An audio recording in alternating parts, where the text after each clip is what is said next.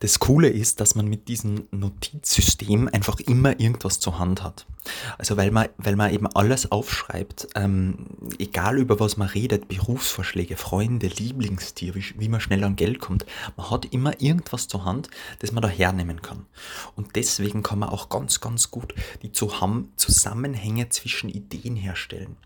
Da gibt es eine ganz coole App äh, bzw. Seite, ähm, die ist von, ja, die heißt Rome Research und da kann man die verschiedenen ähm, Gedanken bzw.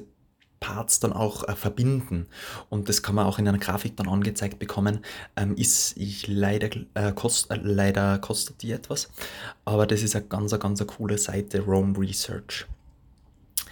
Und was ich auch recht spannend gefunden habe, ist, dass eben der Autor von dem Buch, von der Idee vom Second Brain, sagt, dass ähm, er hat bereits, ja, wenn er irgendwelche Projekte bekommt, da erzählt er auch die Geschichte, als er mal von seinem Boss ähm, ein Projekt bekommen hat und ähm, irgendwie nach einer Stunde dann schon das Projekt fertig gehabt hat, beziehungsweise vielleicht, glaube ich, sogar schon im Meeting beendet hat, weil er einfach schon 80% davon erledigt hat durch sein Second Brain, weil er sie einfach nur mehr die Informationen, die notwendigen, ähm, von den verschiedenen Parts herholen hat müssen, ähm, die er da gespeichert hat und die dann sozusagen nur wieder zusammenfasst in einer Notiz.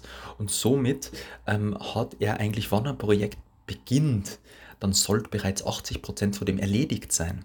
Also das sammelt sich dann über die Jahre.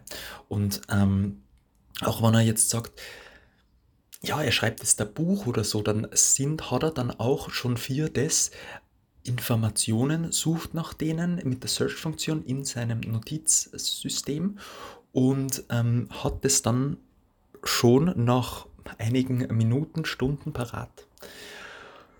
Und ja, das finde ich eine ziemlich geniale Idee. Es ist auch sehr wichtig, ähm, gerade in der heutigen Zeit, weil man eben so viel ähm, konsumiert und so viel auf einen einprasselt, dass man, ähm, dass man sie bewusst entscheidet für Sachen. Also gerade wenn man jetzt einen spannenden Podcast findet oder ähm, irgendwie ein Buch findet, dann halt vielleicht nicht gleich konsumieren, schlagt er vor, sondern wirklich mal sozusagen auf die Seite legen, ähm, einfach mal einen Artikel speichern irgendwie und ja, man kann dann schon überfliegen, aber dann wirklich äh, genau durchlesen, ähm, äh, erst später. Also, dass, dass das dann wirklich eine, eine, bewusste Entscheidung ist, dass man das dann macht. Und wenn man das dann sozusagen alles speichert, das geht zum Beispiel mit, ähm, wie heißt die App, mit Instapaper, kann man zum Beispiel Blogposts speichern. Und ähm, da wählt man das dann aus. Also da kann man dann später noch zurückkommen und sehen, okay, die Blogposts habe ich gesagt, die möchte ich lesen und ähm, kann dann den auswählen, irgendwann, wenn man mal Zeit hat am Abend, um den wirklich bewusst zu lesen. Das finde ich auch noch eine ganz, ganz eine coole Idee, ähm, um ja, mehr ins Bewusstsein zu kommen.